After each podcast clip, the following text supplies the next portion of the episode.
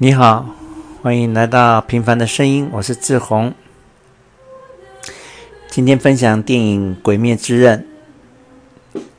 那么，第一个最大的主题是关于梦。梦呢，是思想的延伸。梦就是呃，我们清醒的时候，呃，我们脑子运作的方式是你可以控制的。你可以去意识它，你可以去控制它，但当你睡着之后，你的脑子的运作的结果就是梦。那通常梦呢，嗯，会是你生活的延伸，是你呃思想的延伸，会是你心理的延伸。那在你睡着之后，他用他自己的方式呈现出来，所以梦常常是理解自己的一个很好的方法。像我曾经跟我姐姐啊、因为家里的一些事情，我有一整年都没有跟我姐姐讲话。可是呃，你心中知道这不是个正常状态，可是你就是为了赌一口气，其实你就是在赌气的状态下，就是。不想认输，然后不想低头，然后就看到姐姐就当陌生人这样，然后两个人都不讲话。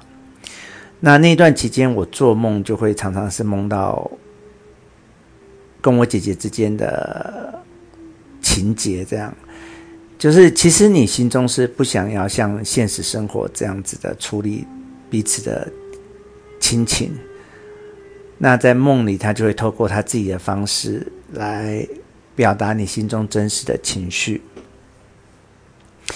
然后像佳明，在我呃认识他的初期，他每一次每一次哦，只要我们一起睡觉，他都是做噩梦的。那他在梦中会啊、呃、把我推开，会惊醒，会大叫。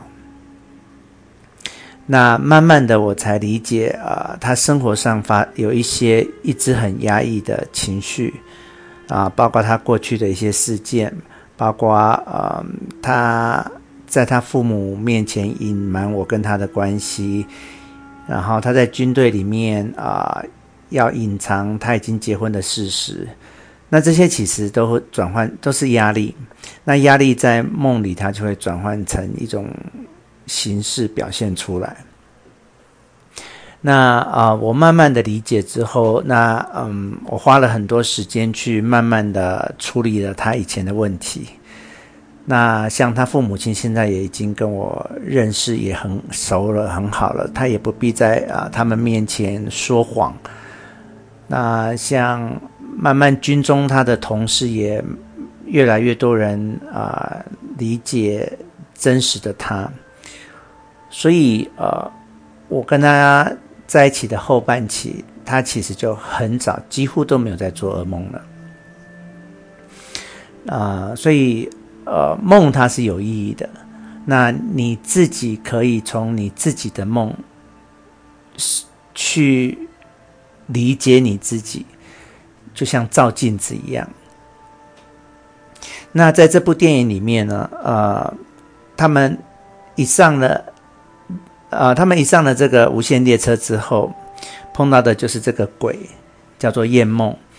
那夜梦这个鬼，他就是呃，先让你睡着，睡着之后呢，他到你的梦里去攻击你的精神核心，然后让你醒来之后，你就会成为废人。这是那个鬼的招式。那为了呢，他要让你睡着，然后在梦里面啊、觉得很幸福，所以你才会不愿意醒来，这样他才有时间去找到你的精神核心，并且破坏它。所以他就会针对你的呃经验，让你做美梦。他的目的就是希望你能够在梦里面。待很久，越久越好。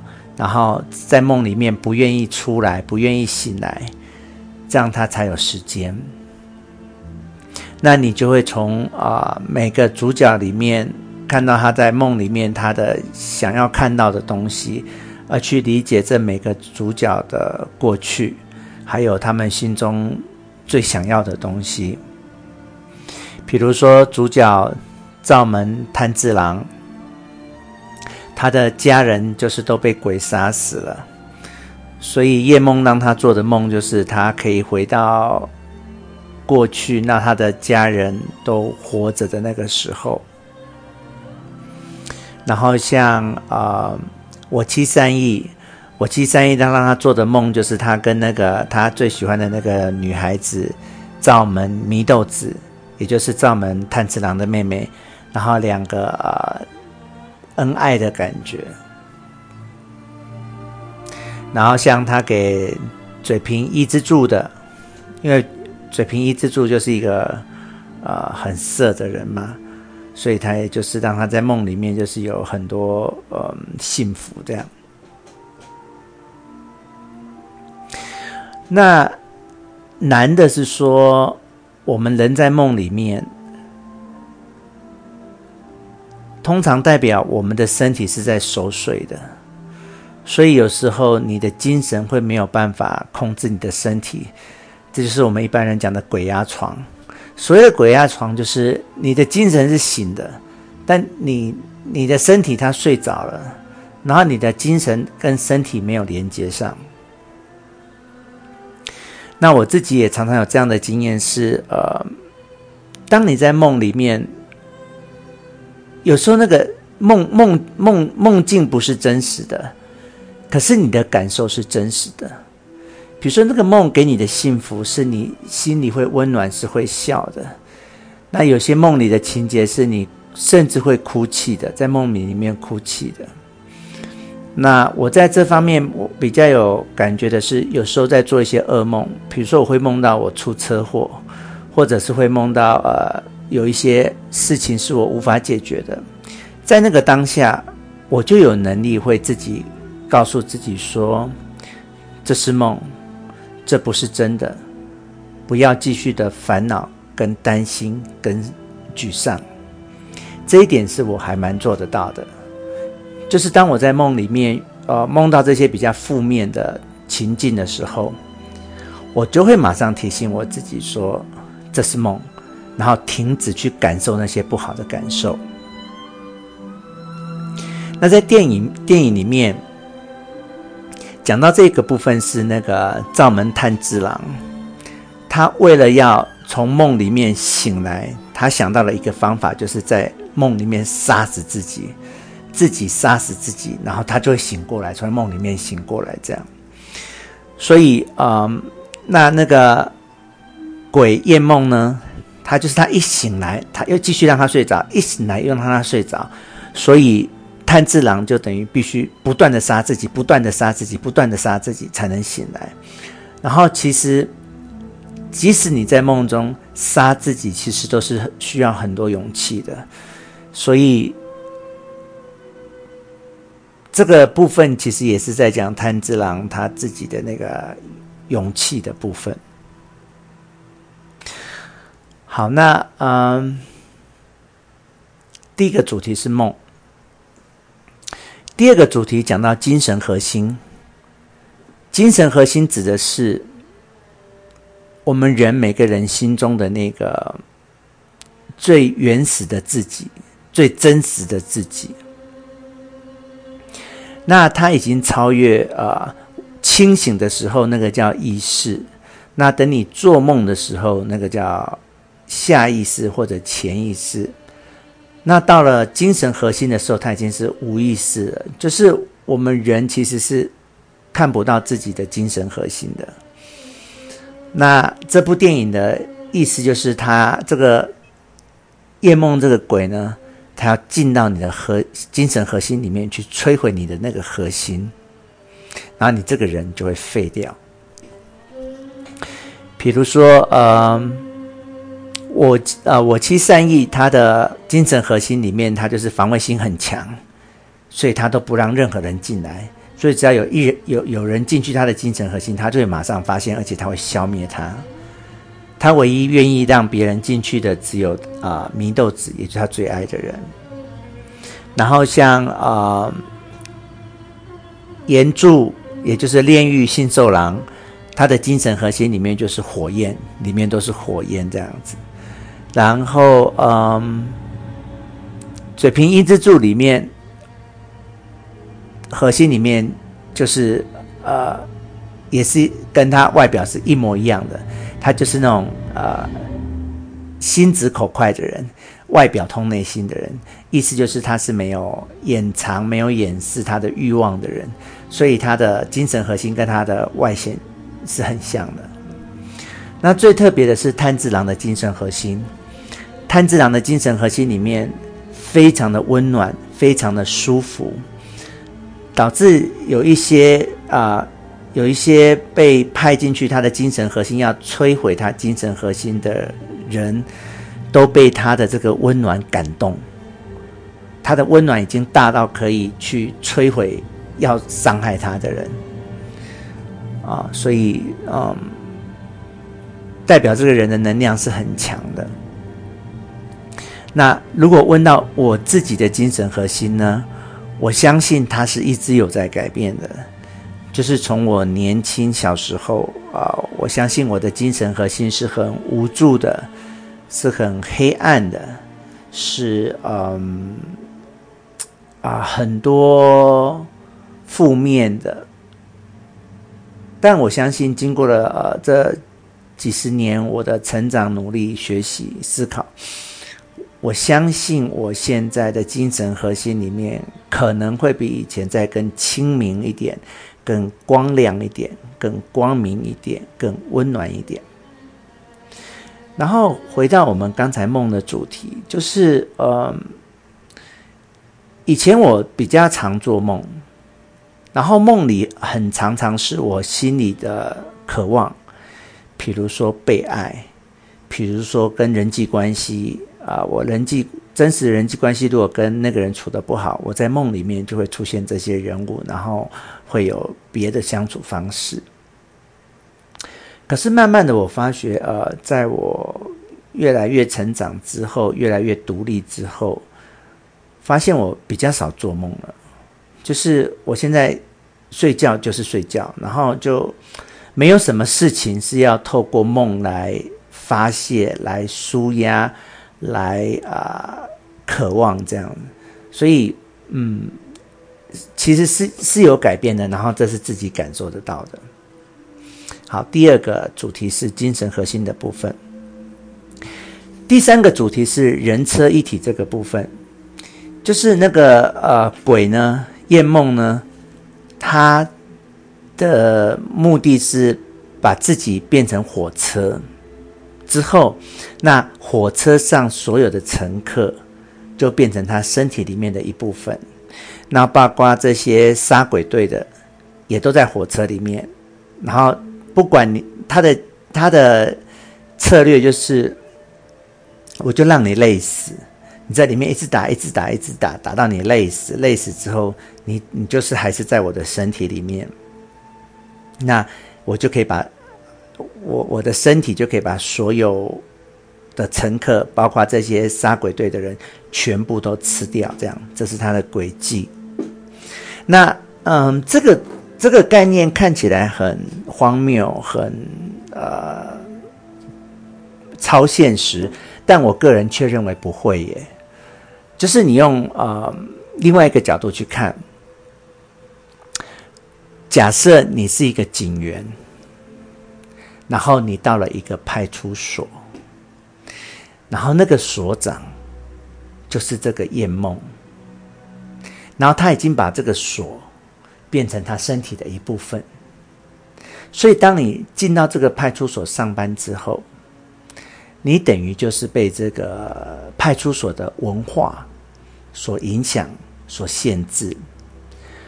那因为他是主管。他是所长，他是这个派出所的主管，所以他对于这个所，他有他的权限，他有他的职权，啊，在某些范围内，他是可以控制你的。所以，无形中你就会变成这个派出所里面的一部分。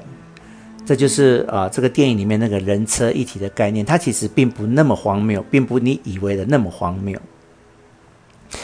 所以就是有一些啊、警员，比如说他进去了一个贪污的派出所，那他就被迫必须选择，他要么就要跟大家一起贪污，那他如果不跟大家一起贪污，他就会被排斥。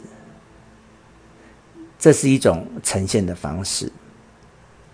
还有另外一种呈现方式是，比如说你到了某一个单位，这个主管他是非常在乎绩效的。那因为你在他的这个单位里面，那他他比如说我们刚才讲的贪污，一看就是负面的，是不好的。可是如果从另外一个角度来看，他是要这个团体是有绩效的，是表现良好的。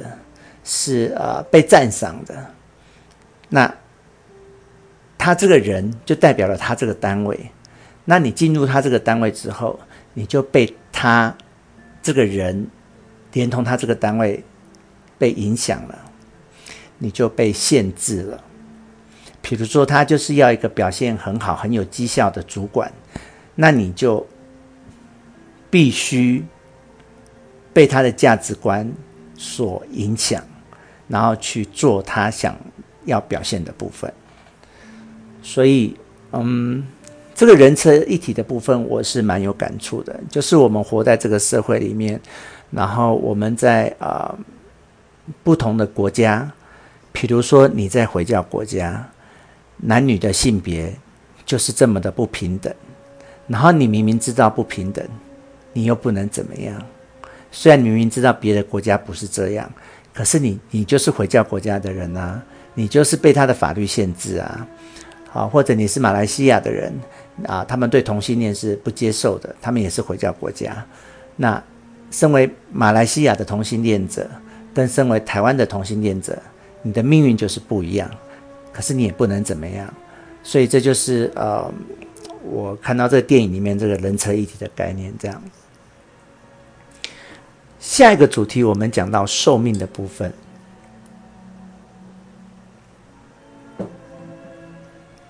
人的寿命是无限的，呃，人的寿命是有限的。那你如果成为鬼，你的寿命就是无限的。或者说，像秦始皇啊、他一方面找人去做那个吃了会不死的药，然后他也派人去呃高丽去找。吃了不会死的药，他就想要长生不老。秦始皇就想要长生不老。那在这个电影里面啊、那个鬼上弦，他就提供了炼狱杏寿郎，也就是炎柱一个选择，他要把它吸收成为鬼，然后他给杏寿郎的。诱因就是生命无限，这样，你当了鬼，你的生命就无限。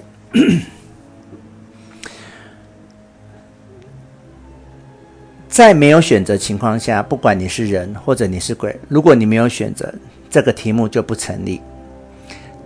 这个题目之所以成立，是如果你有选择的话，每个人。都会选择生命无限吗？你会选择生命无限吗？如果给你选择的话，其实你给我选择的话，我是不要的。为什么呢？你知道生命无限是什么概念吗？生命无限就是像你读小，我们小学是读六年，然后你六年你又继续读，你有没有毕业？然后其实里面的每个课程你都会了，然后你就继续读七年级、八年级、九年级、十年级这样，你就一直不断的在读小学那种感觉。我我个人并不喜欢这样，我喜欢小学六年你学完了，然后你就进入国中去学国中新的课程，你继续留在小学，那都是你会的东西了。我们把它推广到人生、人生、生命这样。上帝就是给你一百年、九十年去体验人生。如果你的生命是无限，你的生命没有极限，那你就不用急着做任何事，反正任何事都随时可以做。那慢慢的，你会对这个世界都了解了。慢慢的，因为你活太久了，你对人性你也了解了，几乎人会发生什么事，世界会发生什么事，都看在你眼里了。那我觉得这样活着是好没有意思的。你会说我在说大话，可是其实我没有。比如说我现在啊、已经五十岁，可是呃，我真的是不害怕死亡的。你要我今天死亡都可以的，你要我下一秒死亡都可以的，因为我觉得这四十九年、这五十年，我已经就是很认真的每一天的去过活，然后我觉得差不多是这样子了，人生差不多是这样子了，然后。我觉得很满足，也很满意啊、所以你你给我活，我就继续活；那你不给我活，我也不难过，我也不害怕。我就觉得啊，终于可以休息了。这样，所以这是讲到寿命的部分。那其实，当他让你提供选择作为长寿或不长寿的条件，是人跟鬼的区别。你如果要长寿，你就必须要去当鬼。当鬼，你就要过鬼的生活。比如说，太阳一出来，你就要不见，你就要躲起来。你你你怕光。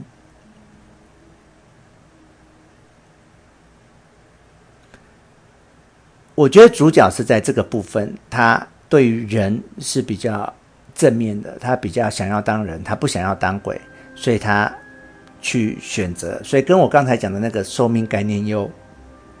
不太一样。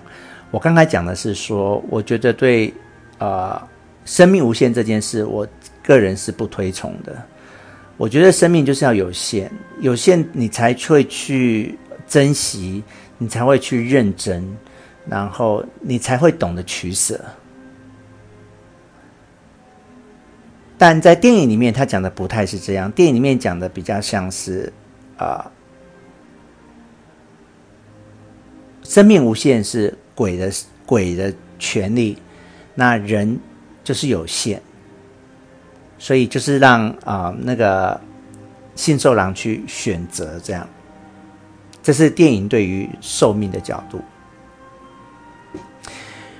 然后接下来我们探讨另外一个主题是强弱。就这些鬼来说，什么叫做强呢？什么叫做弱呢？它就是一个绝对值。我打赢你，我就是强；我杀了你，我就是强。对鬼来说，强弱是一个绝对值。可是我看完电影之后，我学习到一个很棒的概念是：对人来说，强弱是一个相对值，不是绝对值。怎么说呢？什么样的人叫做强者？就是你愿意去帮助弱者的人，你就是强者，你才是强者。比如说，你是一个非常有钱、非常有钱的人，那你如果只是当一个非常有钱的人，你的非常有钱是没有任何意义的。当你非常有钱之后，你愿意去帮助在经济上比较困难的人，那个你的有钱才是有意义的，不然它就是你存折里面的数字而已。所以我很喜欢在电影里面关于这个强弱的道理，我个人很喜欢，就是嗯，我们每个人。人权生而平等，但人的资质是有上下的。有些人他就是比较有能力，他就是比较聪明，他这是比较有多很多的社会资源的人。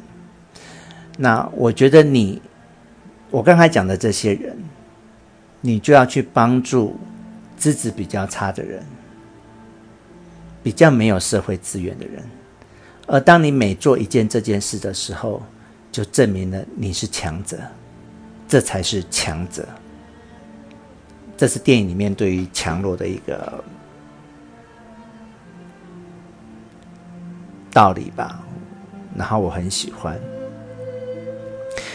最后一个主题是人鬼之分，什么是人，什么是鬼？人鬼并不是绝对的，事实上，我们也知道没有鬼这个东西。那这么说好了，非人即鬼，这样就有道理了。那什么叫非人呢？人应该有他几个标准。人是善良的，我认为；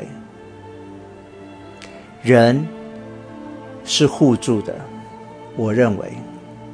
这些都是我自己说的标准。那如果你不是善良的，你不是互助的，就可以说你是鬼了。同样的。